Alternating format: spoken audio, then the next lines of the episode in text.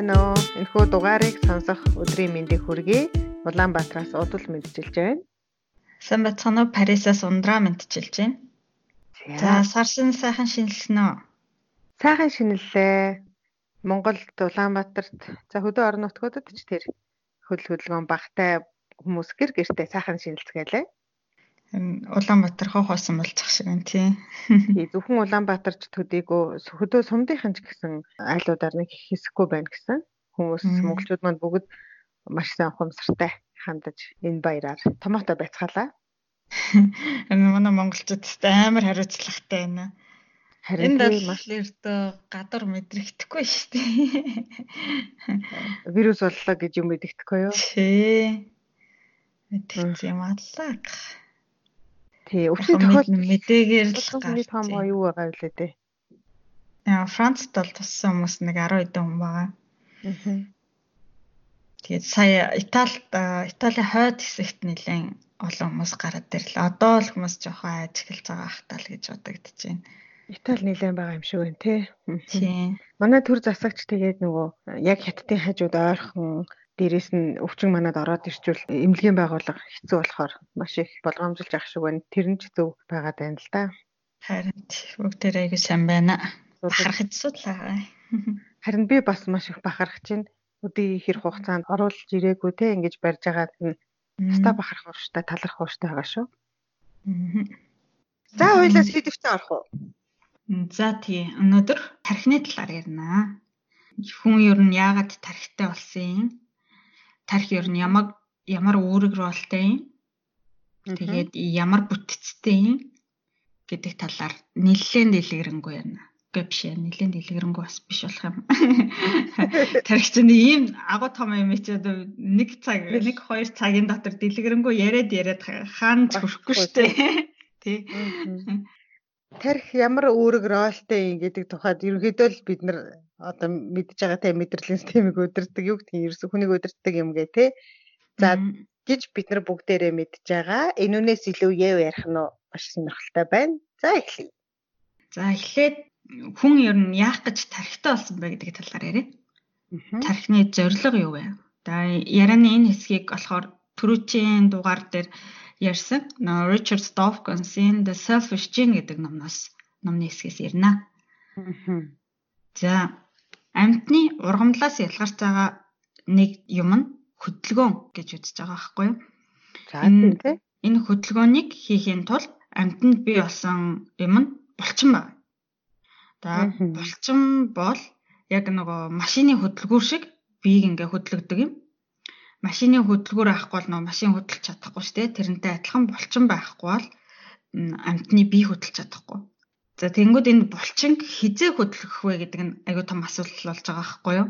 За тэгээд машиныг жолоодох нь хөдлөхийн тулд тэнд жолооч гэдэг те тэрнтэй адилхан бидний булчин хөдлөхийн тулд тэнд тарих байд юм аа гэж үздэг байхгүй юу? Аа. Тэгэхээр энэ хизээ хөдлөх вэ гэдэг командыг нь тарих өгч байгаа. За жишээ нь нэг аюултай амьт ирж байгааг харах юм бол зогтох хэрэгтэй тийм ээ энэ үйлдэлийг хийхийн тулд юу болж байгаа нэхэр нүд мэдрэхүйн эрхтнэрээ дамжуулаад гадаад ертөнцөөс мэдээллийг тархи руу явуулж байгаа. Тэгээд тархи энэ мэдээллийг боловсруулад энэ аюултай амтан байна. Зогт гэдэг хариу гаргаж ирж байгаа байхгүй. Тэр хариуг гаргаад булчин руу команд явуулаад тэгээд нөгөө тархи нь энэ булчин өдөртж чинь гэсэн үг тийм ээ. Аа. Тэгээд энэ амтан зогтно гэдэг үйлдэлийг хийж байгаа байхгүй юу? Ургамалд тархи байхгүй шалтгаан нь удирдах булчин байхгүй болохоор нөгөө тархи хэрэггүй болчихж байгаа байхгүй юу? За. Ингэж тайлбарлаж илээ. За. Тэгэхээр тарих бий болсон шалтгаан булчинг өдөртхийн тулд юм. Аа. Гэсэн үг болж тарах нь тий. Аа. Цаашаа өөр ингээд нөгөө хардаг, сонсдог, үнэрлдэг гэх мэт нөгөө мэдрэхүйн эргэтэнтэй амьтад бас илүү хөгжиж ирсэн болж таарж байгаа байхгүй тий. Гаднаас илүү, гадаад орчноос илүү мэдээлэл авч ийна гэсэн үг болчих чинь тийм ээ. Тэгсэн чинь тарих одоо болж байгаа үйлдэл явдлаас гадна өмнө нь болсон үйл явдлын тухай мэдээллийг бас хадгалж эхэлдэг болсон. Тэгээ энэ хувьслын дараагийн нэг том алхам болох ой тогтолж болж байгаа. За дараагийн өөр нэг алхам нь болонгууд ухамсар гэдэг юм бий болж байгаа байхгүй юу? За ухамсар гэдэг англиар consciousness би бол монголоор ухамсар гэж орчуулад байгаа юм. энэ номон дээр ухамсар гэдгийг юу гэж тодорхойлдог вэ гэхээр а жишээ нь ингээд бид нар хоол хайж байгаа амтан эсвэл хүүхдээ хайж байгаа хүнийг хараад өөрсдийгөө тэдний оронд тавиад ингээд юу үсэж байгаа төгсгөлт нь юу болоосаа гэж тархиндаа бодож байгаа бол гэдгийг ингээд өмнөөс нь төсөөлж чаддсан шүү дээ тий. Ийм тодорхой зорилгыг төсөөлж чадахыг ухамсар гэж энэ номон дээр тодорхойлж байгаа байхгүй юу? За. Гэхдээ ингээд ухамсар гэдэг чинь ер нь өөр айгу агуу том сэдв. Тэгээд өөр өөр салбарынхан өөр өөрсдөр бас тодорхойлж магадгүй. Янз бүрээр л тодорхойлж болох юм байна л да. Тийм. Гэтэ яг биолог, хувьслын сэтгэл сэтгэл зүйд бол ийм тодорхойлолтоор явдээ. Аа. За жишээ нь бид нар за энэ нэг юмыг авъя гэд гараа явуулаад авах те. Тэр нэмийг ингээ бодохгүйгээр авах гэдэг хоёр ухамсарын өөр төвшөнд хийж байгаа юм үйлдэл болчихж байгаа байхгүй юу? Тий. Тэгээ нэгэн олон үе шаттай хүнд төвөгтэй үйлдэлийг ч гэсэн хүн бас ухамсаргүйгээр хийж болт юм элий. Яас ах. Ухамсартай үйлдэл ухамсаргүй үйлдэл. Би нөгөө нэг сүг кофе ууя гэж бодоод өчигдөр ингээ кофего хийжсэн аахгүй юу? Тэгээд сүг кофе уун бодоо явжсэн аахгүй? Тэгээ нэг харсан чи сүв хийцэн сүв хийцэн байсан. Тэгсэн чинь ингээд хөрөгч онгойлгоо тэндээс сүг аваад тагийг онгойлгоод аягандаа ийгээд 50 50 гэдэг чинь амар олон үйлдэл дээ тий. Аха. Тэрнийг ердөө би юу ч бодохгүй хийцэн байгаа байхгүй юу? Дадал. Аха. Тэгэхээр ийм нөгөө нэг өөрөө ингээд бодохгүйгээр бас хийдэг үйлдэлүүд хүмүүс айгүйх тийм үйлдэлүүдийг хийдэг. Аха. За бас өөр нэг жишээгээр тайлбарлая. Хувьслын сэтгэл зүйд ингээд хүмүүс ямар царайтай хүнийг сэтгэл татам гэж үздэг вэ гэдэг асуулт идэг байхгүй юу? Аа. Тэгсэн чинь нэг царайлаг хүний одоо ямар ч гэсэн нэг хоёр шинж чанар байд юм байна. Эннээс олон шинж чанар бас байгаа хаа. Нэг нь болохоор нүр нь тэгшимтэй байд юм байна. Нөгөөх нь болохоор царай нь дундаж байд юм. Дундаж аа. Аа. За. Дундаж гэхээр жишээ нь ингээд амар том ирүүтэй хүн бол айгуу сонир харагддаг шүү дээ тийм. Эсвэл ингээм амар шөвгөр олонгууд бас айгуу сонир харагддаг шүү дээ тийм. Яг энэ хоёрын дундаж байгангууд айгуу гоё яг бүх юм таарсан. Амар царайлаг хүн шиг харагддаг. Аха. Нүүрний тэгшхим гэж одоо ямар юм хэлээд байна? Тэгшхим гэхээр ингээд нөгөө баруун зүүн талаараа тэгшхимтэй нөгөө нэг хүмсгэн дээр нэг хүмсгэн доор биш яг ингээд нөгөө хоёр хүмсгийн жишээ нэгэ харуул харьцуулаад харангууд яг ижлэх өндөртэй уурталтай юм уу? Тийм. Хүмүүст ингээд нөгөө хүмүүсийн нөгөө зургийг харуулад янз бүрийн хүмүүсийн зургийг харуулад аль нь хамгийн царайлаг гэж бодож гинэ үү гэд. Тэгээ хүмүүсийг үнэлүүлээд дараа нь тэр зургийг ингээ харангууд хүмүүс тийм тэгш хэмтэй царайтай хүнийг хамгийн илүү царайлаг байна гэж утсан байгаа байхгүй? Оо. Тэгэхээр чин би царайлаг биш болч таарлаа. Миний хөмсөг дээр тоор хамрын нүх нэг арай бас жоохон хоёр өөр нүд маань бас хоёр өөр тэгэхээр чи биш байна. Наа чи ер нь буруу тодорхойлт байна. Дундаж юм байлгүй тэгээд дундаж юм байлгүй. Хүн болгоос тодорхой хэмжээгээр юу байгаа шүү дээ, тэ? Ингээд хоёр тал нь тв тэгш хүн гэж баг байхгүй л тэ. Байхгүй тийм. Уусаа. Тэгэхээр би хамгийн гайгүй зөрүүтэй байж таар. нэг нэг ийм алдартай туршилт байдаг аахгүй юу. Нэг Лансва Рогман гэдэг нэг хоёр эрдэмтний хийсэн 1990 онд хийсэн туршилт. Ингээ компьютер дээр хүмүүсийн зургуудыг нийлүүлээд дундчлаад нэг шин царай гаргаж авсан байхгүй юу. Тэр нь яаж нэг гэхээр ингээд жишээ нь төрөөдний ярьсантай адилхан хоёр хүний зураг оруулаад нэг нь том өрөөтэй нэг нь жижиг өрөөтэй хам бол энэ хоёр дундчлангууд жирийн өрөөтэй царай гараад ирчихэж байгаа байхгүй юу. Аха. Тэгээд энэ хэр сэтгэл татам царайтай байна вэ гэдэг нэг өөр хүмүүсээс асуугаад үнэлүүлсэн чинь тэр компьютероор үүсгэсэн дундаж царай нь тэр царайг үүсгэхэд хэрэгэлсэн тэр бүх жинхэнэ хүмүүсээс илүү үнэлгээ авсан байгаа байхгүй юу? Хамгийн царайлаг гэж тооцогдсон. Тийм. Тэр шин царай үүсгэх хүнийхээ ингээд тоог нэмэх тусам тэр хүн тэр нөгөө шинэ үсэж байгаа царай нь илүү царайлаг болоод илүү үнэлгээ аваад байгаа байхгүй юу? Аа бас тийм үү. Тийм. Тэр хүмүүсийн тоог нэмж ийна гэдэг чинь улам дундаж руу ортож байна гэсэн үг байхгүй юу? Тийм гэсэн үг шүү дээ, тийм. Тэгээд энийг нөгөө дундаж царай илүү царайлагт тооцогдд юм байна гэж хэлээд байгаа байхгүй юу? Аа. Үгүй яаж явж байгаад энэ царайлагын тухай яриараа орчлоо. Аа нөгөө ухамсар ухамсар биш гэдгийг тайлбарлах гал. За энэ царайтай холбогдуулаад жишээ нөгөө faceresearch.org гэдэг нэг вебсайт дээр юм нөгөө хүмүүсийн зургийг оруулангууд дундаж царайг нь гаргаж өгдөг тийм үйлчлэгээ юм байна л да. За. Тэнд гэсэн чинь нэг хүн 40 үндэстний дунд царай гаргаж авсан байгаа байхгүй юу? Тэгсэн чинь тэн ч одоо үндэстэн болгоноос нөгөө нилээдэн зургнуудыг оруулаад тэгээд үндэстэн болгон дээр нь дундаж царайнуудыг гаргаж ирсэн байгаа байхгүй. Тэгээ Монголын дундаж царай дээр байлээ. Тэгээ бид тэр тэр зургийг нь харсан чинь юун дээрээ тавина. Тэр зургнуудыг Facebook, Twitter пэйж дээрээ тавина. Зургнуудыг харсан чинь бүгдээр амар царайлаг царайнууд байгаа байхгүй юу. Тэгээд яг харангууд ер нь ингээ нөгөө тэгшгэм гэдэг бол шууд мэдэгдчихжээ. Ингээ нөгөө бүгдээрээ амар царайлаг яг тэгшгэмтэй баруун зүүн тэгшгэмтэй тэм царайнууд үссэн байлээ. Тэрийг харуул амар хүмүүст тодорхой харагдана. Тий, энэ ямар бол царайлаг гэж тооцох вэ гэдэг чинь бас айгүй өргөн сэтвч гэдэг юм уу те. Надад юу юу тийг санагддаг л байсан шүү дээ ер нь. Мисүүдийг бас тэгдэм билээ. Нөгөө царайг нь үнэлж мөнлөгтэй яг тэгш хэмтэй царай өнөдрөгч. Юм бил шүү дээ. Харт харт юм бил шүү дээ. Тийм. Аа. За за. За тэгвэл тэгээд Аа. Ингэж нөгөө юм дундаж тэгш хэмтэй царайг яагаад хүмүүс ингэж сэтгэл татам царай байна гэж аа хилээд байна гэхээр аа сэтгэл зүйчд болохоор шалтгаан нь юм гэж тайлбарлаад байгаа. Аа тэгшимтэй байх тусам нөгөө генэнд нь мутац бага явагдсан байна гэж үздэг байхгүй юу? Мутац явагдангууд нэг аль аль нэг тал нь гаччихдаг. Тэгээд уг нь бол мутац гэдэг чинь нөгөө хувьслын гол хэрэглүүр шүү дээ тий. Гол нөгөө тийшээ хөгжүүл хөгжүүлдэг юм. Гэхдээ амар олон мутац явагдчихэж нэг нь л амжилттай байдаг байхгүй. Ихэнх нь нөгөө амжилтгүй байдаг. Тэнгүүд нөгөө амьтны амьд үлдэх магадлалт нь магадлалыг нь бууруулдаг байхгүй юу? Тийм болохоор хүмүүс нөгөө нэг мутац бага явагдсан генийг илүү үздэг.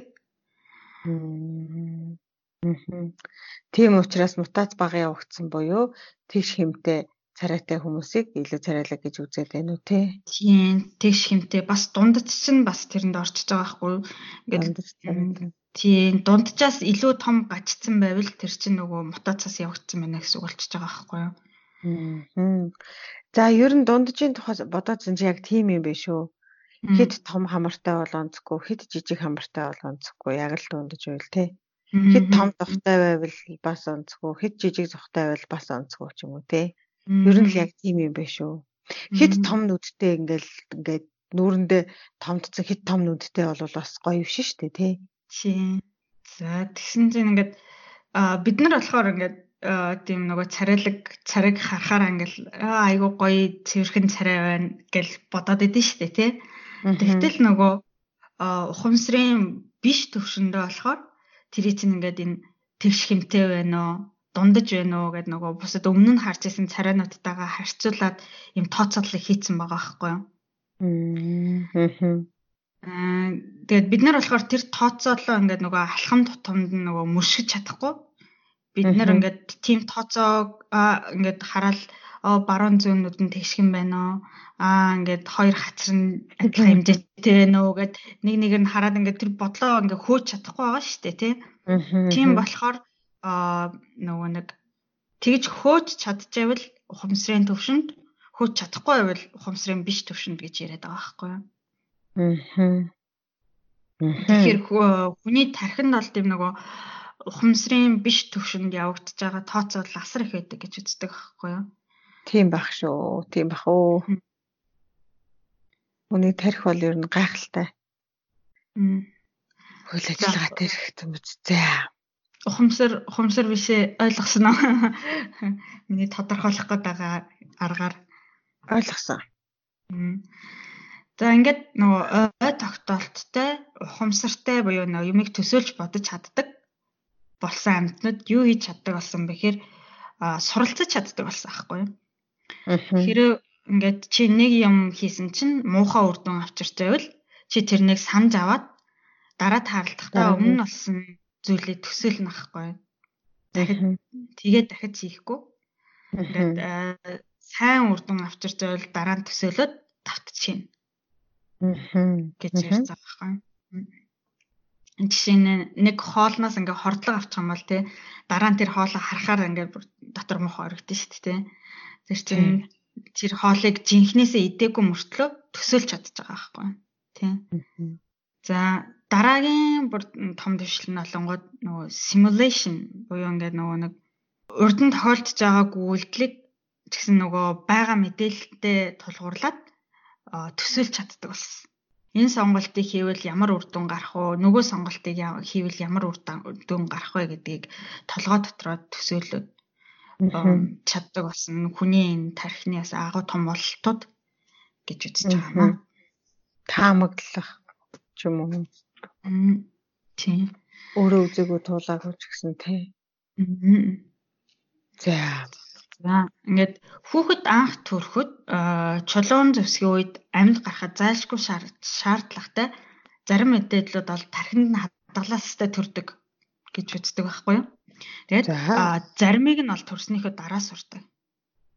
Жишээ нь ингээд хүн төрөхдөө ингээд чихэрлэг дөөс зүйлс дулаан температур бол эерэг юмнууд юм өвдөлт, бөөлжс хүрэх, гэдс өлсөх өдр гэдэг бол сөрөг зүйлс гэдэг тархинд нь юм бичээстэй төрчдөг гэж байгаа байхгүй юу? Аа за.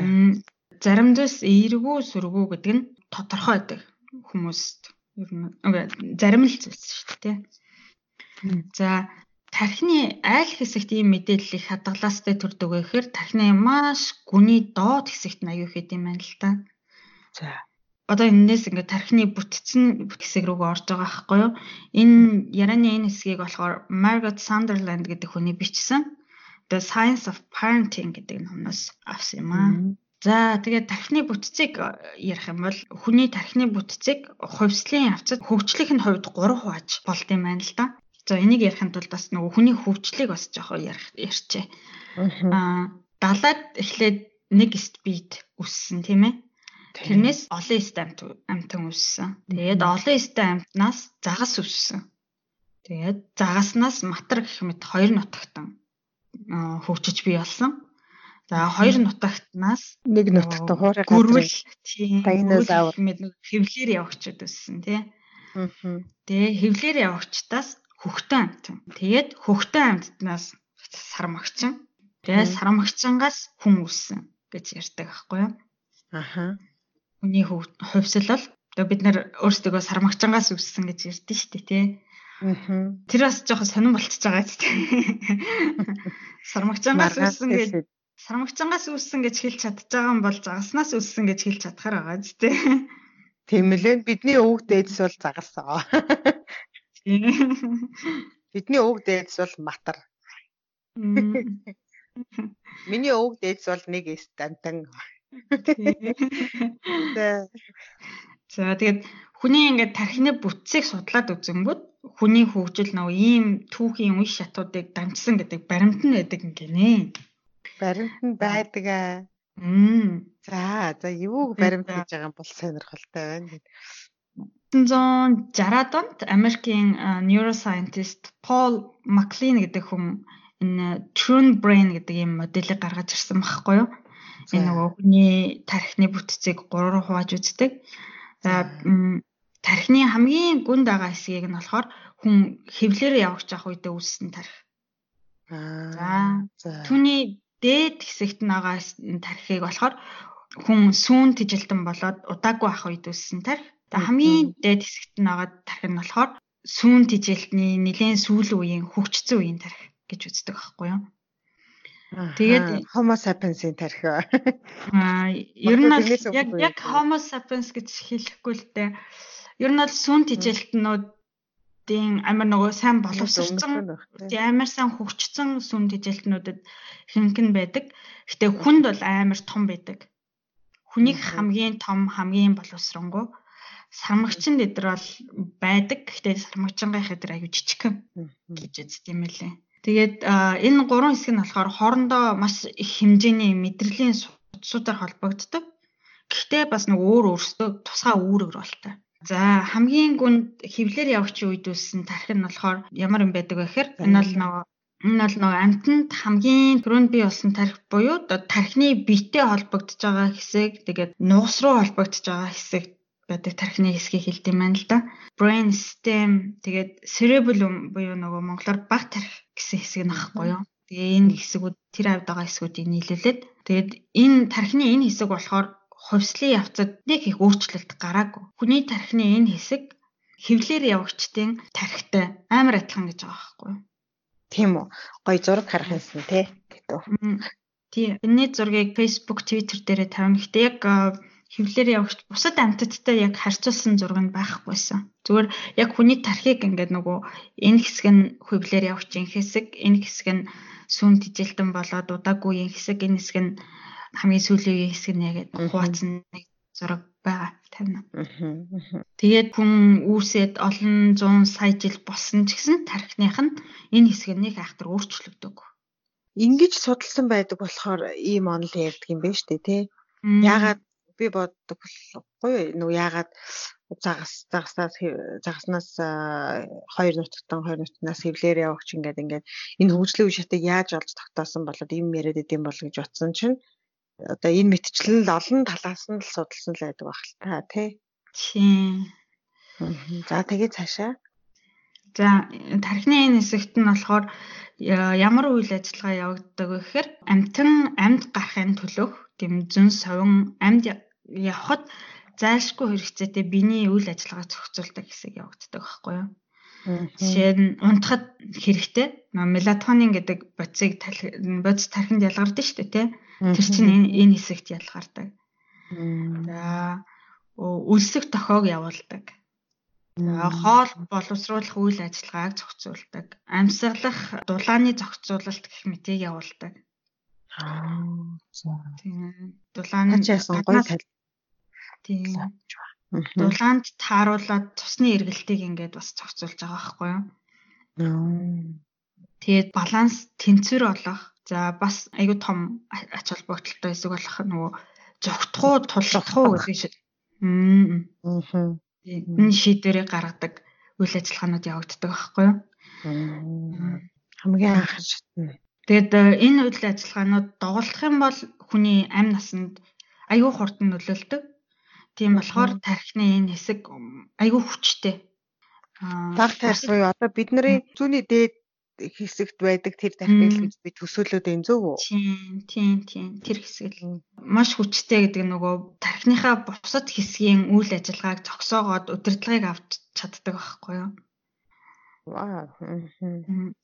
За энэ тархин дээр нэмээд да лимбик систем гэдэг хэсэг байгаа байхгүй юу? Дэдэлт нь. Энэ нөгөө анх хүүхдээ хүүхдээ амтан үүсээд бий болсон тархины хэсэг. Тэгээ хүүхдээ амтны хөгжлийн ихэнх үед үүссэн. Тэгээд хоёр нутагтан хөгжөөд хүүхдээ амтан үүсгэд өмнөх тархи алдаагүй тэрэн дээр нэмээд нэг тархины хэсэгтэй болцсон байгаа байхгүй юу? Аа.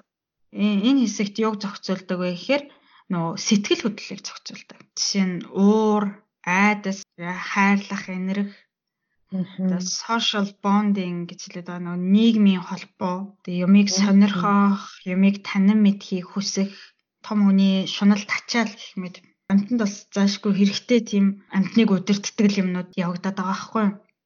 Энийг сонсонгууд надаа одоо нэг арслан, тэ нохой гэх мэтлэн хүүхдээ амтнууд үр зулцгаа хайрладаг, хамгаалдаг. Тэ? Заан маань гээл нөгөө сүргээр амьдардаг тийм. Байдаг болвол хаалз болвол үр зулцгануудаа эдэл том болол тий эсвэл эмээ нэрийгээ эдэл том болол гэдэг ч юм уу. Ингээд яг хөгжлийн тэр юм санаанд орж ийн л да. Хаалцсан тийм тарих байхгүй болохоор тэгдэг ч юм уу гэж. Тийм тийм. Гэхдээ яг хүмүүс нөгөө нэг амьдтайг айгүй гайхдаг штэ эмэгтэй хүүхдээ амьтад л тийм байдаг шүү. Үр зулзаа амар хайрладаг, хамгаалдаг. Үр зулзаа ингээм амьд гаргахын төлөө айгүй тэмцдэг. туулайнууд бол хосоороо байж байгаа нэг нь өхөнгөт нөгөөтг нь дагаад өвчтэй энэ төр амтэн хүртэл юм байхад хүн энэ төр гэж ярьдаг штэ тий. Тэр чи энэ амтд чинь тийм хайрлах сэтгэл хөдлөлтэй байх сэтгэл гэдэг юмтай байх уу тархтай байдаг гэсэн үг байхад нь штэ. Тийм тийм. Тэгээд тийм тархитай байснаар тэр амьтад өдөө болтол амьд гарч явсан. Тэр амьдтай ингээд нэг үр удмаа үлдээгээд үргэлжлээд явхад нь маш том хүчин зүйл болсон лид болж таарж байгаа байхгүй юу? Аа. Жишээ нь ингээд та ингээд ямар нэг юмнаас айдгүй бол хөдөө харанхууд явж хагаад чонд байруулна тийм ээ. Өндөр юмнаас айдгүй бол өндөр хавцал эсвэл модонд авирч байгаа даа чи дунд чинь могооноос айдгүй бол могоонд хатгуулна. Тэгээ могоод чинь аюу амар хортой. Тэгээд тийм social bonding сайн хийдэггүй бол нөгөө нэг ижил төрлийн амьтдтайгаа цуг явж чадахгүй. Ижил төрлийн амьтдтай цуг явахгүй гэдэг амар аюултай нөхцөлд орчиж байгаа байхгүй тий. Тийм болохоор нөгөө ийм сэтгэл хөдлөлүүд чинь таныг ингээд амьд явхад заашгүй хэрэгцээтэй шаардлага байгаа байхгүй юу? Амьд явах баталгааг улам нэмэгдүүлж байгаа гэх юм уу? Аа. Муу да тий. Тийм. Аа на ингэ санагч байна. Амьд явах баталгааг улам нэмэгдүүлж. Яагаад тэгэхээр одоо би хөвгтэй амтан байлаа үр зулцгаа гаргалаа тэрийг амар хайрлал тэрийг амьд үлдэөхин төлөө би тэмцдэг штэ. Тэгвэл тэр амтны ген үр зулцгаа өөрийгөө л гэж харж байгаа штэ. Өсөж үлдээд үлдэх гээд оршин тогтнох гэдэг штэ. Тэгвэл хөвгтэй хайрлахаараа тэр хайрлаад амьд байлахын төлөө тэмцгээрээ тэр амтан тэр ген бол амьд үлдэх гэлээ шүү дээ тий. Тэр чинь яг л тийм байна. Миний хэлсэн яг зөв болж таарлаа. Амьд үлдэх баталгаан улам нэмэгдэх юм байна. Ийм тархитай болсноор. Тэгээд ийм тархитай байснаар нөгөө ийм тархитай хүмүүс нь илүү амьд үлдсээр агаад тэгэл энэ тэр генээ ингээд уламжлуулж дараагийн үедээ үлдээсээр агаад тэгээд ийм шинж чанар ингээд амьтдад үлдчихэж байгаа байхгүй юу? Аа. Зин харанхуугаас айдгүй хүн хүний ген бол тэгээд удаан оршин тогтноход хэцүү болчихж байгаа зү тэгээ харанхууд явж байгаад амтнд хариулт явуулчих тий. Аха. За бидний саяны ярьсан ингээд лимбик систем буюу анх хөхтөн амтан үүсгэд бий болсон тарих тэгээд хэвлэр явагч бий болоход үүссэн тархинууд бусад хөхтөн амтныхтай айгүй адилхан байдаг хамгийн бид нарыг тэднээс өөр байлгаж байгаа зүйл нь ингээд дээд түвшний тарих буюу нөгөө тархины неокортекс гэдэг хэсэг байгаа байхгүй юу. Тэгээ энэ нь болохоор бусад хөвгтэй амьтнууд бол хамаагүй том. Тэгээ хамгийн сүүлд хөгжиж бий болсон хэсэг. Тэгээд неокортекс нь хүний тархины массын 85%-ыг эзэлдэг гэж байгаа байхгүй юу. Оо тийм үү. Айгуу том хэсэг нь. Том байна тий. Энэ хэсэгт юу болдог вэ гэхээр зохион бүтээх, төсөөлөн бодох, асуудлыг шийдэх, эргцүүлэн бодох, өөрийгөө үнэлж дүгнэх, тэгээ илдэг байх, empathy буюу нөгөө бусдын оронд өөрийгөө тавьж чаддаг байх. Бусдад санаа тавих гэх мэт үйл ажиллагаанууд явагддаг гэж байгаа байхгүй юу? Яг нөгөө хүнийг бусад амьтнаас ялгуулж хүнийг хүн болгодог юмнууд. Хүмүүс өөрсдийгөө бусад амьтнаас одоо ингээл амар хөгжцсөн гэж бодоод байгаа шүү дээ, тий? Мэтэл бид нэрийг тэднээс ялгаж өгж байгаа ганц юм нь энэ неокортекс гэдэг хэсэг л болчихж байгаа байхгүй юу? Тийм байна тий. Заримдаа бид нэр ингээд аюулыг мэдэрсэн үед э, энэ амтны тархин э, дээд тархиндаа ингээд боломж өгөхгүйгээр амтны тархи буюу нөгөө доод хэсгийн тархинууд нь маш хүчтэй химийн бодисыг ялгаруулад ингээд хурдан шийдвэрүүдийг гаргадаг. Тэнгүүд ингээд хүн яг ингээд нөгөө амтэн шиг ажилтдаг байхгүй юу? Ягаад тэгэхээр доод тархинууд чинь нөгөө яг амьд гарах уугүй юу гэдэг асуудлыг шийддэг болохоор амар хүчтэй гормон ялгаруулад лог гэсгээ блоклцдаг. Тэгээд дээд тархи чинь болохоор бас нөгөө нэг аюу хүнд хэцүү ажлыг хийдэг болохоор нэлээд удаан ажилладаг байхгүй юу. Тэгээ яг аюул тулгарсан үед тэгээ тийм амтналаг шинж байдал гаргадаг юм уу те. Тэгээ нөгөө нэг дээд тархин ингээ шийдвэр гаргах гэж хүлээсээр адил амтнд бариулаад идүүлчих штэ. Тийм болохоор бас хурдан хөдлөх хэрэгтэй гэдэг. За За наач айгуу сонирхолтой байна. Ер нь хүн ер нь өөрийнхөө тухай таньж мэдэх хэрэгтэй шүү дээ, тий. Одоо эрүүл мэндийн боловсрал талаасаач тэр миний бие яаж ажилдгийг гэдэг талаас ойлгох үүднээс ч тэр тархиныхаа тухай энэ өнцгөөс сонсох бас надад бол сонирхолтой л. Харин би бас сонсоод бүр амар ангасан шин. Зарим хүмүүс магадгүй би ийм яриаг сонсож яах вүлээ? Хүний тархи юм юм юм бла бла гэн яг үлээ гэж бодогдож магадгүй л хэрвээ тэгэж бодогдох юм бол надад л би өөрийгөө өөрөө өөрийгөө таньж мэдчихээн миний бие яаж ажилдаг вүлээ? Миний хоол боловсруулах хэрэгтэй систем яаж ажилдаг вэ гэдгийг би эрүүл мэндийн боловсрол талаас олж авах хэрэгтэй. Байдаг шиг хүний тархи юу юм бэ? Өөрийгөө таньж мэдэх талаас л би би сонслоо. Харин тийм. Би ер нь яагаад ийм үйлдэл хийгээд байдаг вэ гэдгийг бас ингээд мэдэх чинь бас өөртөө амар хэрэгтэй шүү дээ тий. За. За тэрхний бүтээц юм байна. Тийм. Эндээс үргэлжлүүлээд бүр хэрэгтэй юм ярих гэж байгаа.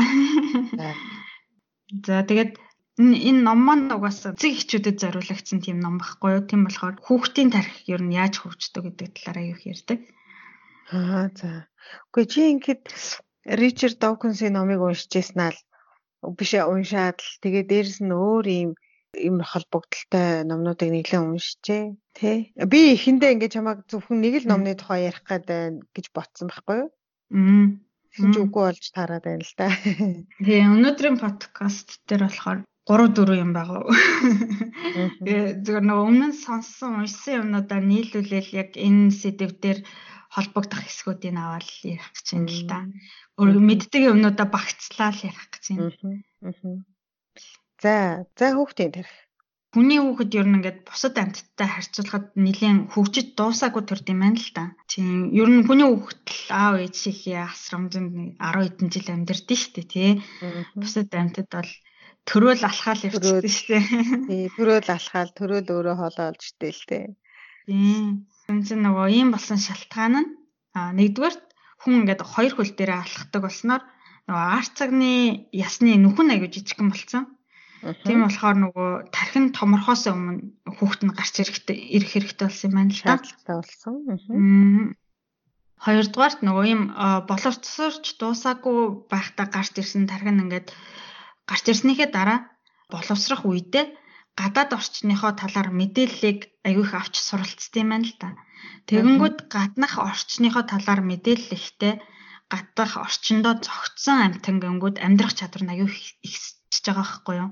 Тэгэхээр ингээд хүүхэд жижигхэн байхдаа түрхэн ийм давуу талуудтай байна. За жаа сүүлийн хэсэг нь яасан гинэ? Нөгөө гаднах орчны тухай мэдээллийг авдаг байхгүй ингээд боловсрч явах үедээ.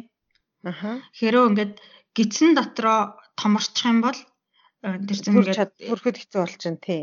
Тийм. За төр чадаад чадаад гидсэн дотроо боловсроод гарч ирлээ гэхэд гидсэн дотроо том болчоод гарч ирж байна гэдэг чинь ингээд тархин өшөө нэмж хөгжихгүй гэсэн үг байхгүй юу? Нэмж хөгжих хэсэг нь аюу баг гэсэн үг болчихно тийм ээ. Нэмж хөгжих хэсэг нь баг гэдэг чинь тархин гадаад орчиндөө зохицол нь баг гэсэн үг байхгүй юу? За. Хэрвээ гарч ирснийхээ дараа аюу их хөгжих юм бол тэр орчиндөө зохицоод тархин хөгжинө байхгүй юу? За энэ талаар бас нэлийн ярина. За ингээд ер нь тарих гэ яриад байгаа тийм ээ. Тэгэхээр энэ тархийг бүрдүүлж байгаа юм нь ер нь юу юм бэ гингүүд а нейрон буюу мэдрэлийн эс гэдэг юм байдаг аахгүй юу? Ингээд тархин дотор байгаа эс болгоно нь юм болгоно нь ер нь мэдрэлийн эс гэдэг юмнууд байдаг хүнд ер нь дунджаар 100 тэрбум орчим мэдрэлийн эс байдаг гэж байгаа байхгүй. Тэгээд энэ мэдрэлийн эсүүд нь байнга хоорондоо ингээд дохиод амжуулж идэг. Тэгж мэдээллийг боловсруулж идэг. За яаж мэдээллийг боловсруулдаг гэхээр ингээд жишээ нь ингээд нүд гаднах орчны мэдээллийг цахилгаан импульс ингээд код маягаар тархи руу явуулдаг байхгүй юу. Тэгээ энэ импульс код нь болохоор ингээд нэг жирс жирс гэсэн нэг тийм цахилгаан гүйдэл маяг юм байгаа байхгүй юу. Тэгээд тархин дотор энэ код нь нэг мэдрэлийн нөгөө мэдрэлийн рүү ингээд дамжиж явдаг. Тэгээ мэдээллийг боловсруулад гарч байгаа үр дүн нь энэ цахилгаан сигнал гэдэг байхгүй юу? Биеэр энэ сигнал нь дамжаад болчинд очоод болчныг хөдлөгдөг. Тэгэж ингээд тарх ингээд мэдээллийг боловсруулж байгаа байхгүй юу? Гэхдээ энэ бол ингээд нөгөө ганц бүхэл юм ороод ингээд нэг нэг мэдрэлээсээр явж байгаа биш. Маш олон импульс код ороод олон мэдрэлээсүүдээр дамжаад ингээд сигналууд явдаг байхгүй тархин дотор. За өөр нэг мэдээллийг боловсруулж байгаа жишээ нь болохоор ингээд book гэдэг үгийг хэлэнгүүд ном гэдэг үгтэй ингээд холбогдож байгаа зү тий. Аа. Энд чинь ингээд тархинд юу болж байна гэхээр энэ хоёр үгийг холбож байгаа мэдрэлийн эсүүд нь хоорондоо холбогдсон байна гэсэн үг болдог байхгүй юу? За мэдрэлийн эсүүд нь ингээд хоорондоо холбогдох холбогдсон байхаараа нөгөө сигнал ямар ямар мэдрэлийн эсүүдийг дамжаад ямар үр дүн гарах вэ гэдэг нь тодорхой нь гэсэн үг байхгүй юу? Тэгэхээр мэдрэлийн эсүүд холбогдно гэдэг бол нөгөө book гэдэг оролтыг өгөхөд ном гэдэг гаралт гарна гэдэг тодорхойлцсон байна гэсэн. За. За ингээд гадаад хэл сурах үед нэг үгийг 5 удаа харж яж сэжилтэй гэдэг л үгнүүд эдэн штэ тий. Аа.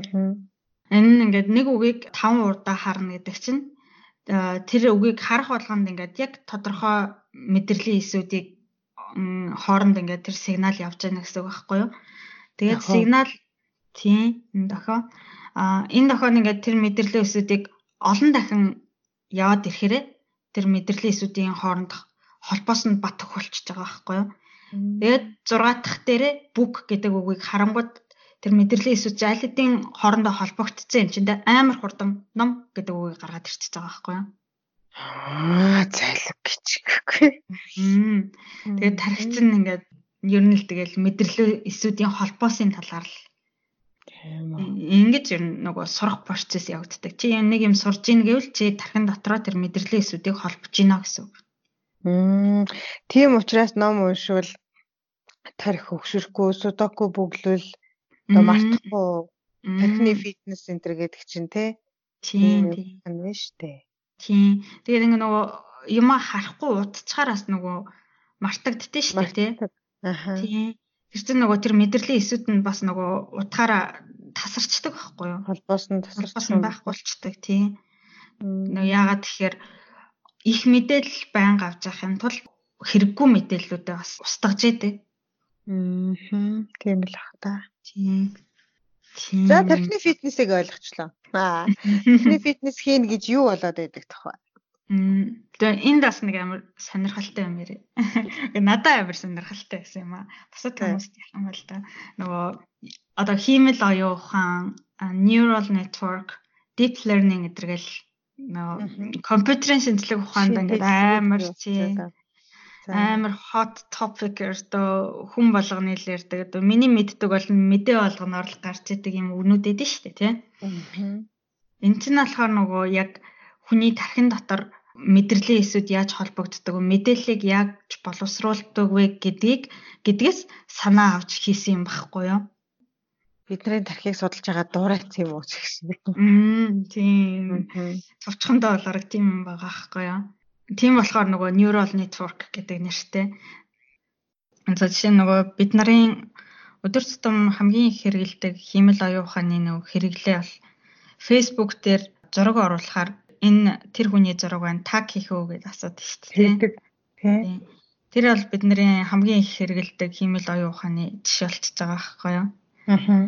Одоо хиймэл оюун ухаан бол нөгөө тийм зураг таних ажлыг аягүй сайн хийдэг болсон. Аа зурган дээр хэн байна, юу байна гэдгийг аягүй сайн чаддаг болсон. Тэгээ энэ яаж ажилтдаг талаар одоо маш их барчлаа тайлбарлая. Жишээ нь зурган дээр нохоо байна уугүй юу гэдэг темыг яаж хийдэг вэ гэж бодъё л доо.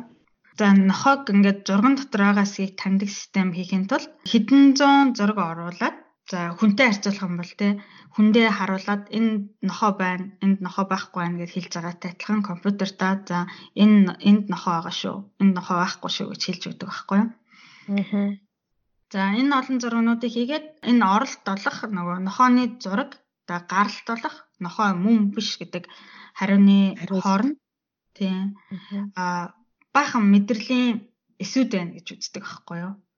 За энэ мэдрэлийн эсүүд нь болохоор компьютер дотор бол зүгээр нэг хувьсагчуд мэдрэлийн эсүүдийг хооронд нь яаж холбуул нохооны зураг өгөхөд хариулт нь нохоо мөн гэдэг хариулт гарах вэ гэдэг бодлого болчихж байгаа байхгүй юу?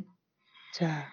Тэгээд нэг нэгээр нь ингээд зураг өгöd буруу хариулт гаргах юм бол мэдрэлийн эсүүдийнхээ нөгөө холбоосыг өөрчилдөг.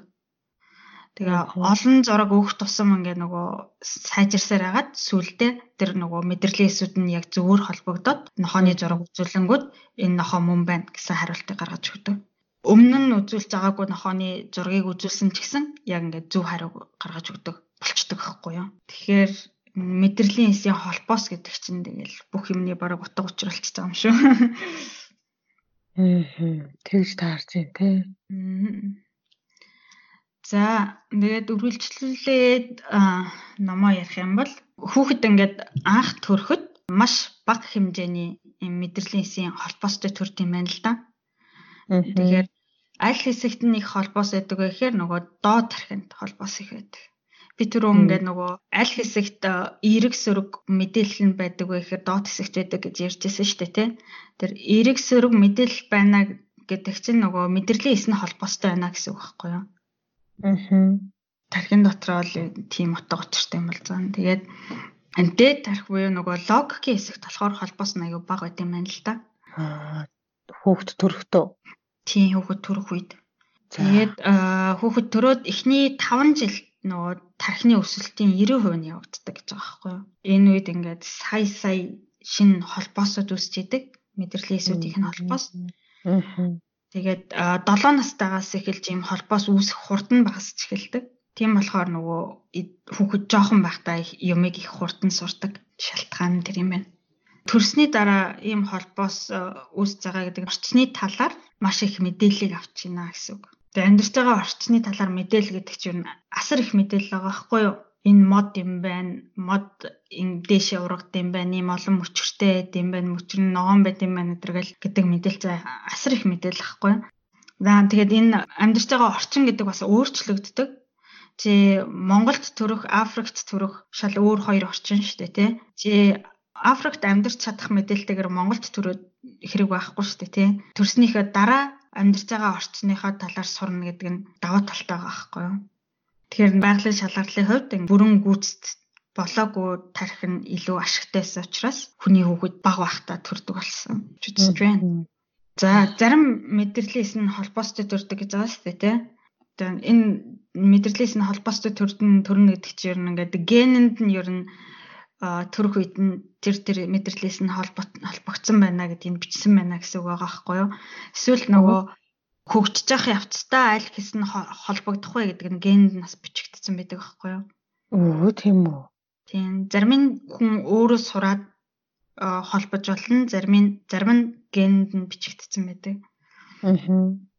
Ямар юм их бичигдсэн байгаа гэхээр чулуун зэвсгийн үед хүн зайлшгүй амьд явхад хэрэгцээтэй зүүн совин сэтгэл хөдлөлийн хэсгүүд бол их бичигдсэн байгаа. Хүмүүсийн нөгөө нэг илүү амьд гарахт нь тусалж чадсан тэр зан характерууд бас бичигдсэн байгаа. Тэгээд энэ сэтгэл хөдлөлийн хэсэг нь нөгөө лимбик систем гэдэг хэсэгт байгаа. Тэр чинь генет чинь бичигдсэн байна гэвэл тэр сэтгэл хөдлөлийн хэсэг чинь өмнөх үед чиний өвөг эцэг амьд гарахад тусалсан эд байна л гэсэн таарч байгаа. За бас хүүхэд төрөх үед дээд тарих буюу нөгөө логиктой сэтгэдэг хэсэг нь маш бага хөгжсөн байдаг гэж байгаа шүү дээ тий. Тэгэхээр нөгөө доод тарих болох нөгөө сэтгэл хөдлөлийн хэсэг нь их шийдвэр гаргадаг. Удирдлагыг ер нь гартаа авдаг гэж байгаа байхгүй юу? Хүүхэд ер нь аягүй бага нийлэх байх үедээ энэ юу гэхээр заримдаа нөгөө баглаар эртний эсвэл сэтгэл хөдлөлийн зүүн совонгууд нь логиктой хэсэгт боломжийг өгдөггүй дэндүү хүчтэй ажиллаж байдаг хүүхдүүд. Ааха. Тийм болохоор нөгөө хүүхдүүд сэтгэл хөдлөл ихтэй. Тийм байх. Тийм тийм нөгөө бодоод ухаанаараа шийдэх биш зөвхөн яг мэдрэмжээрээ ажилдаг тий дандаа. Тийм. Тэгээ тэрнийгээ барьж чаддггүй, уйлдаг, хашгирдаг, инээдэг тий. Дээд тархины холбоосууд нийлээгүй хөгжиг байгаа учраас том болохоор тархин хөгжөөд дээд тархины холбоосууд олноороо нийлдэг учраас хүн мэдрэмжээрээ биш логикоор сэтгэдэг. Уйлмаар болгоод уйлахгүй байж чаддаг болдог байна. Логикоор сэтгэдэг том тархин хизээ бүрэн хөгжиж дуустдаг вэ гэхээр 25 нас хүртэл бүрэн хөгжиж дуустдаггүй гэж байгаа байхгүй юу? Тийм үү. Тийм. Тийм тийм болохоор нөгөө өсвөр үе залуу наснда хүмүүс бас нэлээд сэтгэл хөдлөлттэй эрсдэлтэй юм хийдэг. Тийм байд юм байна. За ер нь бол нэг 18 нас хүрэхээр насанд хүрлээ энэ төр гэж үздэг штэ. Би өөрийгөө эргээд бодоход 23 настай да хүүхэд л байсан юм шиг надад санагдаад байна. Харин тийм. Амьдралын тухай. Одоо ингэ бороход амьдралын тухай миний э, бодол, үзэл бодол бүх юмнууд би хүүхэд л байсан юм шиг санагддаг штэ. Би ерөө саяхнаас л төлөвшсөн том болсон ч гэж. За за тэгээ цаашаа сэдв рүү оръё. За хүүхэд төрөх үед хамгийн түрүүнд ингээд хамгийн сайн хөгжсөн систем нь юу байдаг вэ гэхээр уур, айдас, аав ээжээсээ салахын шаналлын систем гэдэг юм аюу сайн хөгжсөн байт юм байна л да. Аа. Энэ нөгөө нэлх хүүхэд аратан амтанд идэгдэх, тэ алдагдахаас хамгаалдаг бас тийм залшгүй зүүн сав. Нэлх хүүхдүүд ийм тархины системд ингээд ер нь байнга дарлуулж идэг. Амар ихээр тэгэхээр тархинд нь энийг нь тайвшруулах лог сэтгэлгээний нөгөө мэдрэлийн эсэд нь холбогдоогүй байгаа. Өшөө нарийн ярих юм бол тархинд нөгөө нэг төгшөөрийн системийг удирддаг хэсэг амигдала гэдэг юм байна л да. Тэгээ амьд чинь ингээд аюул тулгарлаа гэж нөө амигдалаад мэдэгдэх юм бол амигдала нь тархины бусад хэсэгтэй холбогдоод стрессийн гормоныг ялгаруулдаг. Тэгээд чиний биеийг тулалд эсвэл зогт гэсэн байдалд оруулдаг. Энэ үед нөгөө бусад мэдрэмж юмнууд нь бүгдээрээ хаагдаад хамаг анхаарал энэ аюул дээр төвлөрдөг. Дээд тарх хөгжчгөөр нөгөө тайвшруулах химийн бодис амигдала руу явуулт юм байна л да. Гэтэл нөгөө нэлэх хүүхд чинь дээд тарх нь хөгжөөгөө. Тэгээ тийм болохоор хүүхдээ багт нь ийм хүчтэй гормоноор бөмбөгдүүлж авах үед нь эцэг эхчүүд нь өөрсдөө ингээд тайван байгаад хүүхдэд тусалж авах юм бол хүүхдийн чинь нөгөө тарих хэрэгтэй бодисоо хэрэгтэй газар нь аваачдгаар мэдрэлийн эсүүд нь холбогдно. Тэгээд том болоод ийм нөгөө уур хилэн сэтгэл хүчтэй сэтгэл хөдлөлийгөө хэлбархан зохицуулж чаддаг болтой гинэ. Тэгээд нөгөө ээж аав нь байхгүй болохоор уйлдаг тий. Аа. Нялх хүүхдүүд чинь ээж аав байхаар уйлал. Одоо манай баг 6 сартай маама чинь урд өмнө харж байгаагүй танихгүй эсвэл өмнө нь хэд хэд харсан ч гэсэндээ удаан хамт байгаагүй дасаагүй хүн өөрийг нь авч тэрж мөрөхээр айгүй уйлдаг айгүй дургүй байдаг шүү. Аа. Тэгээд э, тийм дасаагүй хүн өөрийг нь авахгүй ч гэсэндээ ингээ яриад нүүрэнд нь ойрхон очоод ярьж мараа харилцаад байхаар бас дургүй уйлаад байд. Аа. Яг л тийм нэг өөрийгөө хамгаалах юм явагдаж байна те. Тийм. Тархиныхын тэр хэсэг нь аюу сайн хөгжсөн төрчихөж байгаа байхгүй юу? Аа. Тэн үед нь заавал танихгүй хүмүүстэй хүнтэй тулдуулаад цуг байлгаад байх шаардлагагүй. Аа. Та авч тайвшруулж нөгөө хүнд тасныхын дараа хэрэгтэй гэж зөвлөгөө уншаад тэрийг дагаад байгаа шүү дээ. Аа. Тийм. Тэгээ өөрийгөө хамгаалах гэжсэн тий. Тэгээ чулуун зэвсгийн үед угаасаа тийм нөгөө араатай амьтанд идүүлэх бусад хүнээс бас аюул бас их хийсэн юм элий. Тийм аюултай байсан болохоор ийм систем бол ер нь хувьслын үүднээс бас бий болцсон л байгаа байхгүй юу? Аа. За ингээд аав ээж нь ингэж тайвшруулж байна гэдэг чинь нөгөө гадаад орчныхын хувьд чи аюултай орчинд биш байна гэдэг мэдээллийг бас хүүхдтэй хүргэж байгаа байхгүй юу? Тэгээд байнга ингэж аав ээж нь тавьшруулж авах юм бол хүүхд нь ингээд би аюултай орчинд биш байгаа юм чинь дээ би одоо нэг уйлаад авах хэрэг байхгүй байна гэдэг юмыг бас сурна байхгүй юу? Мэдрэлийн эсрэг нас тэгж холбогдно. Ингээд нөгөө аав ээж нь тайвшруулахгүй удаа явхаар нөгөө им стрессийг зөв зохицуулах мэдрэлийн эсийн холбоосууд нь үүсч чадахгүй том болсон ч гэсэн ийм нөгөө аратны зүн совиндоо захируулаастай уур бухимдлаа барьж чаддггүй тийм хүн болдог байна. Ном бас догшин ширүүн хүмүүсийн тархины зургийг үзэхээр ийм нөгөө уур айдас хагцлын үед ажилтдаг тархины хэсэг нь маш идэвхтэй. Тэгээ ийм үед дээд хэсгийн нөгөө тархин маш бага ажиллаж исэн гэсэн юм бас байна. Тэгээд аюултай орчинд бол нөгөө уур айдсын зүн совин чинь аюух хэрэгтэй чамайг амьд гарахад аюух туслана гэхгүй юу. Гэтэл бидний нэг орчин цагийн юм нөхцөл байдалд бол аргатай амьтны дунд амьдраагүй юм чинь тий. Аа лог хэсгийн илүү хөгжөхтөн туслан байх хэрэгтэй. За ихтэй бас нөгөө нэг энэ уйлахыг нь тий яг айгаад байна уу ингэж уйлж гин үү эсвэл зүгээр юм нэхэд гонгноод уйлж гин үү гэдгээс нь бас салгах хэрэгтэй юм шиг байна тий. Аа. Тэгээ гонгноод уйлах чинь бас цаад ицсэн нөгөө учир мэддэг болчингуудаа болдог насн дээрээ ирэнгүүтээ аа ингэж уйлангууд аав эзнэр юм авчираад өгчтээ. Тэгэл нөгөө аль болох бага энергээр сайхан амьдарчих гал аав ээжигээ бас ячих гэдэг байхгүй юу? Аа тэрийг ялгах хэрэгтэй гэдэг. Тийм. Тийм шүү. Тийм тэр болохгүй үед нь болохгүй гэдэг байр суурин дээрээ бод зогсоод тэрийг хүүхдтэд сайн ойлгуулах ойлгуулах юм бол хүүхд чинь ийм үед мянга ойрлоод нэмэргүй байна гэдгийг бас сурна. Гэдгийг ойлгож байна тий. Дэлгүүртийн байх гэдэг зорилттой хүүхд санаанд орж байна гэж. Орчны талаарх мэдээлэл амар их яриад байгаа тий. Энэ бас нөгөө бусад хүмүүсийн сэтгэл хөдлөлтөөс орж байгаа байхгүй юу? За хүм бусад хүмүүсийн сэтгэл хөдлөл гэнгүүт хүүхдээ ингээд дэндүү эрхлүүлээд за ингээд хүний доор оруулахгүй гэдэг юм уу? Эсвэл одоо аав ээж дээрээ байгаа цагтаа л хүүхэд чинь жарган тэгэл гараа авчихараа ингээд сайхан жаргах чадахгүй гэж хүүхдээ эрхлүүлээд ингээ өөрийнхөө нөгөө сэтгэл хөдлөлийг үзүүлэхгүй уураа дараал хүүхдтэй ингээл гой сайхан харагдаад яваад байгангууд хүүхд чинь ингээд хүнийг дэндүү түлхэнгүүд хүмүүс бас ингээд хэцүү байдалд ороод хариу үйлдэл үзүүлдэг юм а гэдгийг бас сурахгүй байхгүй юу?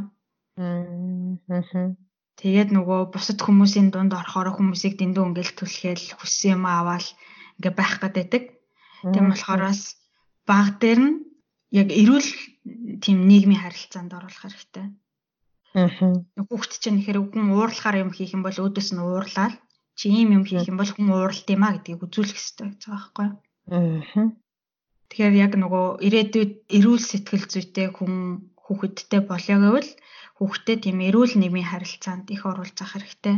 Бас нөгөө дэндүү хэцүү нийгмийн харилцаанд бас удаа явуулчих юм бол хүүхд чинь орчин чинь тийм юм байна гэж бодоод тийм орчинтой, тийм сэтгэл зүйтэй хүмүүстэй харилцах тийм сэтгэл зүйтэй болчдөг байхгүй юу? Аа. Тэгэхээр бас хүүхдээ эрүүл нийгмийн харилцаанд орж ийн үү гэдгийг бас харж байвал зүгээр юм шиг байна. Аа. За орчин гэдэгт нь энийг хэлж гин тий оруулж гин тий. За ийм нэг юм байна. За өшөө цаашаа ярих юм бол та Монтессори арга зүй өдргээд сонсч ирсэн үү? Сонсч ирсэн.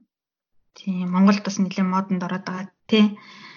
Тий. Энэ арга надаас аягүй таалагддаг байхгүй юу? Тэгээд за Монтессориг мэдхгүй хүмүүст товчхон танилцуулах юм бол энэ бол нөгөө хүүхэд өөрөө юм сурах их сонирхолтой тийм чадвартай амтан. Тийм болохоор нөгөө би би дааж юм сурахт нь багш эцэг эхчүүд нь тэр орчныг нь бүрдүүлээд туслах хэрэгтэй гэдэг тийм үзэл философитой арга зүй байхгүй. Монтессоригийн надад хамгийн таалагддаг юм нь юу гэхээр хүүхдийг байгальтай айгүй ойрхон байлгадаг. Жишээ нь ингээд бага насны сургалтын материалд нь болохоор 5 мэдрэхүйн эргэнтэнд ингээд зориулагдсан материалууд идэг байхгүй юу? Жишээ нь чулуу, элс, мод, даав гэх мэт ингээд хүрэхэд шал өөр өөр мэдрэгдэх материалууд За үнэрхэн юм эргэтэнд зориулсан өөр өөр үнэртэй юм савнууд тэгээ бас хөгжмийн материал эдийн математикийн материалууд эдийн ингээд хүний ингээд нэг мэдрэхүйгээр авах мэдээллийг ингээд амар олон мэдээлэл авахар тийм сургалтын материалууд идэг байхгүй юу. Хүүхэд ингээд нөгөө мэдрэмжээрээ дамжуулж их мэдээлэл авч ийн гэдэг тэр нөгөө амьдрч орчныхоо орчин байгалийн хууль зүй тогтлын талаар суралцж байна гэсэн үг байхгүй юу? За тийм нөгөө бага насны хүүхдэд шилэн аяг хэрэглүүлдэг байхгүй юу? Одоо жирийн хүмүүс утгах юм бол пяур аяган дээр шүү дээ шилэн аяг хагалж шүү дээ. Гар урууга зүсэж магадгүй дээрээ. Тэгмээ Монтессорид болохоор заавал шилэн аяга хэрэглүүлдэг. Яаж юм хагарчих юм бол угаасаа хүүхд хагалцал таарна. Хагарчих юм бол ийм материалтай ийм эд унахаараа хагардсан байна гэсэн гэдэг мэдүүлж байгаа юм. Тэгээд ингээд ширээний үнцэг дээр тавиад унчих юм бол нөгөө ийм юм ингээд ширээний үнцэг дээр тавиад ингээд унчтiin байна гэдэг мэднэ ахгүй юу? Цаашаа тэгээд яагаад унж байгаа юм бол яагаад хагарч байгаа юм бол гэж бас бодтол байлгүй бодвол. Тэгээд бас нөгөө өөр материалуудыг харьцуулах ажлуудыг бас айгүй хөөгдөг. Жишээ нь ингээд адилхан хэмжээтэй чулуу ингээд адилхан хэмжээтэй парлон хоёр байлаа гэхэд яг адилхан юм хэмжээтэй юмнууд мөртлөө ингээд нэг нь хүнгүн нэг нь хүнд эд юм байна. Нэг нь юм гүлвэр гатаргуутай, нэг нь юм арцгар гатаргуутай эд юм байна. Тэр гэдэг мэдээллийг авч байгаа байхгүй юу? Эн чинь ингээд чиний нөгөө байгаа орчны чинь талаарх мэдээлэл байхгүй юу? Аа. Тэр Монтессори арга болвол орчны маш зөв орчныг бүрдүүлж байгаа л гэж хэлэх гээд байна тий. Тийм. Тэгээ миний тодорхойлоод байгаа байгаа орчин гэдэг нь энэ ахгүй. Тэгээ бид нарын эргэн тойронд байгаа нарийн ширийн бүх юмнууд энэ материалууд энэ салхи ус агаар гэл бүх юмнууд чинь яг орчин. Тэгээ энэнийхээ талаар бид нэр өөрсдөө мэднэ гэсэн суралцсан гэсэн. Тэгээ хүнийг ч бас оруулаад.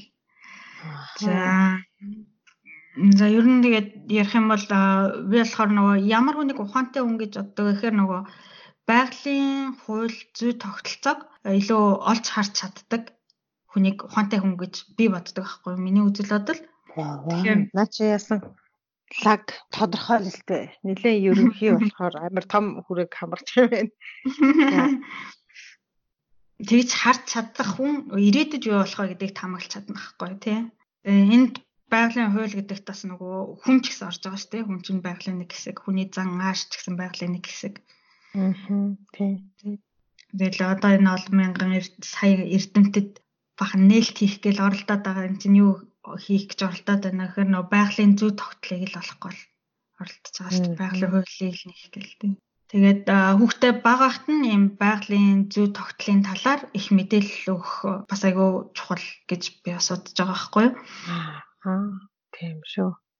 Байгалийн зүй тогтол гэд яаж ч зэрлэг тодорхойлсон байна. Аа баярлалаа. Тэгээд хоёулагийн энэ удаагийн яриач өстө нэр тал тал тийшээ явж өгч байна тий. Оо баахан явж. Тэгээ иймэрхүү юм бодонгууд надад ингэж санагддээ. Одоо манай Монголын хөдөөний амьдрал хүүхдэд гоё нөхцөл байдал шиг амар санагддаг байхгүй юу? Бага нэлээд бага насны хүүхдэд яа тэгэхээр нөгөө байгаль дэлхийд амар ойрхон маш ойрхон амьдтад ойрхон тийм Одоо энд нэг сонирхолтой юм ярихад хүний хийдэг үйлдэл, хүний бүтээсэн хийсвэр зүйлд ч гэсэн одоо байгалийн хууль үйлчилдэг. Эсвэл эдгээр нь зүгээр л байгалийн хуулийн нэг хэсэг юм байна гэж би бас бодсон байхгүй юу? За яагаад? Би мастерт сурч байхад нөгөө манай мэрэгжлийн хичээл дээр санхүүгийн опшн гэдэг юмны үнийг яаж олох вэ гэдэг асуудал байдаг байхгүй юу? Опшн гэдэг нь товчхоноор тайлбарлах юм бол одоо хувьцаа, бонд эдэр гэдэг шиг тийм санхүүгийн нэг бүтээгдэхүүн. Тэгээд энэ option гэдэг санхүүгийн бүтээгдэхүүний үнийг олох тэгшлэглийг олсон хүмүүс нь энэ тэгшлэглийг олсныхоо төлөө Нобелийн шагнал авсан тийм чухал том яахгүй юу. Тэгсэн чинь тэр тэгшлэглийг хувирахаар нөгөө хатуу битэд дулаан яаж дамждгийг тодорхойлсон тэгшлэгтэй адилхан болцсон байхгүй юу. Тэгсэн чинь энийг анхсаасаад надад ингээд бүр амар сонир санагдчихсан байхгүй ягаад тэгэхээр мөнгө гэдэг чинь хүмүүсийн бүтээсэн аюу хийсвэр зүйл те. Аа. За хувьцаа гэдэг чинь тэр бүр хийсвэр зүйл болчихсон. Бүр хийсвэр тий. Энэ option гэдэг юм тэр хувьцаа гэдгээс улбаалсан бүр хийсвэр юм байхгүй юу? За. Ийм хүмүүсийн бүтээсэн амар хийсвэр юм байгалийн хуулинд захирагдчихж байгаа байхгүй юу? Яг байгалийн хуультай байгалийн үзэгдэлтэй адилхан явагддаг юм болж таарж байгаа байхгүй юу.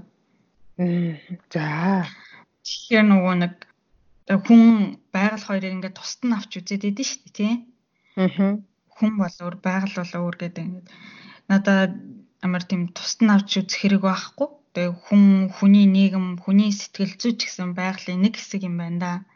Байгалийн хуулинд захирагддаг гэдэм байна да гэж бодсон байхгүй юу. Аа. За ер нь тийм дээ.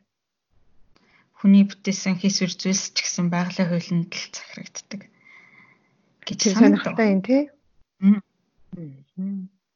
Тэгэхээр хороо ертөнцийн учрыг олох одоо бас хүний учрыг олохын тулд байгалийн шинжлэх ухааныг судлах хэрэгтэй юм шиг санагдчихж байгаа байхгүй надаа. Тэгээд байгалийн шинжлэх ухаан, нийгмийн шинжлэх ухаан гэдээ хоёр салгаад байдсан шүү дээ тий. Энэ хоёр юм чинь ингээд салгаад дах хэрэг байхгүй хуйлал эцэстээ явж явж нэг л юмны талаар ярьж байгаа адилхан л хууль дүрмд захирагддаг. Тэгээ нэг юмны хоёр хэсэг гэх юм уу? Би санал нэгдэж нэгдэж байна. Хүн гэдэг бол байгалийн хорвоо ертөнцийн л нэг хэсэг юм чинь те. Нэг э, савн дотор байгаа нэг нэг л үндэс тэ нэг зүйлэл гэдэгтэй. Тэгэл өнөөдөр ингээд хоёлаа сэтгэл зүй гэд нийгмийн шинжлэх ухааны нэг салбарын талаар яриад байгаа шүү дээ тий. Гэтэл бол тийм өнөөдөр ч ингээд тэгэл биологи ярьчихлаа шүү тий. Тийм. Сэтгэл зүйн биологитой дандаа үүдэлтэй хамааралтай байдаг. Тэгэл тий. Хүний сэтгэл өвтгөөрөө сэтгэл зүйн асуудалтай тулгархаараа өвчлөхөөрөө бие дээр өвчин эмгэг болж илэрдэг гэл те. Тийм. Хамаатай л л да. За, тэгээд цаашаа. За одоо эндээс эхлээд хувьслын сэтгэл зүйд тархийг юу гэж үздэг вэ гэдэг талаар ярина. Аа. За а хувьслын сэтгэл зүйд тарих гэдэг бол хүний амьд үлдэх үр удмаа үлдээхэд тулгарч байгаа асуудлын шийдлийг олоход тусалдаг зүйл гэж Дэвид Бас гэдэг хүний бичсэн Evolutionary Psychology гэдэг номон дээр бичсэн байна. Нэг ийм жишээ авсан байгаа байхгүй юу? Нэг хүүхэн найз залуутайгаа партинд очсон юм байна л да тэр хүүхэн 0 ороод ирсэн чинь найз залуу нь өөр нэг хүүхэнтэй ингээл амар дотн наалтцсан юм арай л зогсож ирсэн гэж бодъё. Тэнгүүд энэ үед тэр хүүхний тархинд юу болох вэ гэхээр энэ үзэгдлийг чи найз залуугаа алдаж болох сигнал гэж хүлээж авна. Энэ мэдээллийн орол тархинд ороод боловсрогдоод хитэн сонголтууд гарч ирж байна. За жишээ нь нэгдүгээр саяны болсон үйл явдлыг тоохгүй өнгөрөх гэдэг сонголт ээж болно эсвэл өрсөлдөгчийг айлгах эсвэл ууралж ууралж өрсөлдөгчийг гэмтэх эсвэл энэ мэдээллийг ер нь ингээд өөрийнхөө найз залуутайгаа байгаа харилцаагаа дахиж үнэлж дүгнэхэд хэрэглэх гэсэн сонголтууд гарч ирж байна. Тархич нь энэ сонголтуудыг хайж олоод сонголт бүрийн үр дүнг таамаглаж дүгнээд амьд үлдэх, үр удмаа үлдэх зорилгын үднэс чамд хамгийн ашигтай сонголтыг хариу болгож гаргаж өгдөг гэж байгаа байхгүй юу. Тэгээ гэтээ энэ сонголтууд нь бүгдээрээ чамд ингээд нөгөө ухамсарын төвшөнд мэдрэгдэх албагүй. Жишээ нь сонголтуудаас нөгөө өрсөлдөгчийг гэмтэх гэдэг сонголт нь маш том гарцтай байх юм бол тэр сонголт ер нь ухамсарын төвшөнд эртэл чамд мэдрэгдэл явахгүй байхгүй юу тэр сонголт ухамсарын төвшөнд ирэхээс өмнө хаягдчихна байхгүй юу. За бас найз залуу нь амар үн цэнтэй хүн байл та тий Тэгвэл нөгөө нэг тэр харилцаагаа дахиж үнэлж үзэх гэдэг сонголт нь бас ухамсарын төвшин хүртэл гарч ирэхгүй байхгүй юу? Багахан хэсэг тооцоол явагдаж байгаад за энэ сонголт дэмий юм байна гэдээ хаягдчихна байхгүй юу? Хэрвээ энэ дөрвөн сонголтоос аль нэг сонголт нь маш өндөр үнэлгээтэй байх юм бол зүгээр аюу хурдан хариу гарч ирэл тэр э, сонголт дээр үйлдэл хийн байхгүй юу? Хэрвээ аль нэг хоёр сонголт нь ч юм уу хоорондоо аюу адилхан үнэлгээтэй байх юм бол тэрнийг удаан эргцүүлж боддог байхгүй юу? Аль нэгийг сонгохгүй л аюу удаан тооцоол хийх хэрэгтэй болчихно гэсэн үг байхгүй юу? Аль нь арай илүү юм бол гээл. Аа. Тархицсан тэгээд амьд үлдэх, үр удмаа үлдэх зорилгын үднээс танд хамгийн ашигтай нэг сонголтыг гаргаж өгдөг байгаа байхгүй юу? Тэгэхээр ингээд энэ бүгний бүгдийн цаана ингээд маш их тооцоол явагдчихэдэг аюул олон сонголтуудын дундаас нэг ч юм уу хоёр сонголт гарч ирээд ухамсарын төвшин хүртэл явсан байгаа байхгүй юу. Гэтэ ингээд нөгөө хувьслын сэтгэл зүйд болохоор ингээд нөгөө ухамсарын төвшин, ухамсарын биш төвшин гэж ер нь их ярьдаггүй. За альч төвшөнд нь болж байгаа нь таны тархины л хийж байгаа тооцоолол тэгэл адилхан л процесс явагдаж байгаа. Нэг тэгж салгаж үрдэг ярьдаг. Саяны нөгөө хоёр боломжоос нэгийг сонгоно гэдэг жишээн дээр нөгөө хүмүүсийн сэтгэлээ даах уу, тархиа даах уу гэдэг яриатай уг нь уг үндэс нь адилхан байхгүй юу? Хүмүүс ингээ хоёр сонголт байхад тэдгэрийн ингээд нөгөө тэр хоёр нь нэлээд хоорондоо ойролцоо үнэлгээтэй нэлээд бодож аж хариуг нь гаргадаг тийм сонголтууд байх үед нэгийг нь тарих, нэгийг нь зүрх гэж нэрлэдэг байдаг байхгүй юу? Бас нэг жишээнээр яриа. Зин нэг хүүхэнд ингээд хоёр залуу айгу таалагддаг гэсэн юм гэж бодъё л та. Хүүхэн ингээд алийг нь сонгохоо гэж бодож байгаа байхгүй юу? За нэг залуу нь тийм рок банд гитар тоглодог. Урт үстэй лаг тийм кул залуу байсан гэж хэлтэй л та тий. Тэр хүнд талтай ч юм шиг талгүй ч юм шиг хаяа уулзаалаа гой болцоолаа юу гой байдаг мөртлөө хэд хоногоор чимээгүй алга болцдог ч юм уу. За нөгөө залуу нь болохоор банкнд ажилладаг даруухан одоо манай хүүхэнд амар сайн хүүхэн тоохгүй байсан ч гэсэн хойноос нь гүгээлэдэг тийм зал байсан гэж бодъё. За энэ хүүхний тархинд болохоор энэ хоёрын талаарх мэдээлэл орж байгаа байхгүй юу? Тэгээд мэдээлэл нь амьд үлдэх, урд маа үлдэх гэдэг зорилгын үүднээс боловсрогдоод аль нэгийг нь сонгох хэрэгтэй болж байгаа байхгүй юу? Гэтэл эмгтэй бол рок бандын гишүүнийг сонгомоор зүрх сэтгэл нь татагдаад байдаг. Толгой нь болохоор банкирыг сонгоо гэж хэлээд идэг. Хүмүүс харин тэгээд ингэж нөгөө нэгийг нь зөрөх гэд нэгийг нь тарих гэж нэрлэдэг байгаа байхгүй юу. Гэтэ болж байгаа юм бол хоёулаа тархинд нь болж байгаа байхгүй юу? Аа. Зүрхч нь бол юм бодохгүй шүү дээ тий. Тархинд л бодлоод болж байгаа. Тэгэхээр яагаад энэ хоёрыг ингээ алийг нь сонгох вэ гэдэргээд бодоод байна уу гэхээр тэр хүүхний хувьд энэ хоёр залуу хоёулаа айгүй ойролцоо үнэлгээтэй байхгүй юу? Эхний залуу болохоор амар тийм кул харагддаг бол нөгөө гений хувьд сайн ген авчирч чадна гэж тэр залууг үнэлж байгаа байхгүй юу? За. Гэтэ өөрт нь бас э, тийм сайн биш байх юм бол хүүхдээ олсон хойно хуйланг нь орхиод явах магадлал өндөр. Ингээд нөгөө амьд гарах магадлалыг нь багасгаж байгаа. Нөгөө залуу нь болохоор тариа зүсний хувьд э, тийм рокер залууг гүц гүц гэсэн хүүхдтэй болох юм бол хуйланг нь орхиж авахгүй харц халамжилна. Хүүхдийнх нь хувьд өөрийнх нь хувьд ч амьд гарах магадлалыг магадлал нь арай өндөр байна. Аа. гэдэг тооцоол тархинд нь явагдаж байгаа байхгүй юу? Рокер залуугийн сайн генээс авах ашиг орхиж авах юм бол гарах зардлыг хасаад гарах дүн тийм ээ. Тэгээ банкир залуугийн нэг сайн биш ген болон амьд гарах өндөр магадлалыг нэмсэн дүнг ингээ харьцуулаад нийт дүнг нь ингээд аль нэгийг нь алийг нь сонгох вэ гэдэг дүнэлтийг гаргаж байгаа байхгүй юу. Тэгэхдээ би энд бол амар энгийн болоод хоёрхан хүчин зүйл ярьчихсан байхгүй. Тэгэхдээ амьдрал дээр бол энэс олон хүчин зүйлийг тооцоолж байгаа. Энэ хоёрын ингээд саяны нийт дүн нь хоорондоо нэлээд ойрхон байвал ингээд маш удаан хэрэгцүүлж бодож тэр бодол нь ухамсарын төвшөнд гарч ирж байгаа байхгүй. Ойлгомжтой. Энэ жишээгээр чиний тархич нь маш их мэдээллийг боловсруулж идэг. Тэгээ гаргаж байгаа үр дүн нь болохоор чиний өрөд мавлдах, амьд үлдэх гэдэг зорилгын үүднээс чамд хамгийн зөв гэсэн сонголтыг хариултыг гаргаж өгдөг гэдгийг харуулж байгаа байхгүй? Ингэж хариулахын тулд цааны юм юм бодлууд нөгөө харьцуултууд байдаг. Тийм. Тэгээд зүрх тарих гэж нэрлээд байгаа тэр сонголтууд чинь зүгээр л чамд байгаа хоёр сонголт ингээд зэрэг яваад байгааг чи нэгийг нь зүрх нэгийг нь тарих гэж нэрлээд байгаа юм байна. Аа. Окей. За тийм юм байна. Би ч бас тухайн үед зүрх тарих хоёр альгийг сонгох ба гэж бодож исэн. Буруу л бодож исэн бай. За. За тэгээд тарих бас ингээд аюух мэдээллийг ашигладаг гэдгийг жин хасах дээр бас э, жишээ авч тайлбарлалт юм билээ. За за жин хасах дээр юу гэж юм?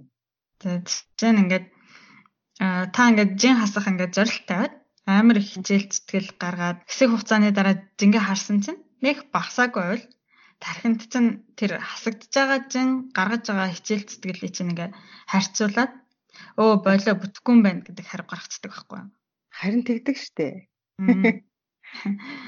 Өөрөөр хэлбэл ингээд нөгөө хүснээрээ идэж уугаад авах таашаал тэгээ багахан хасаад авах таашаал хоёрыг харьцуулаад аль нэгийг нь сонгоч чинь гэж байгаа байхгүй юу?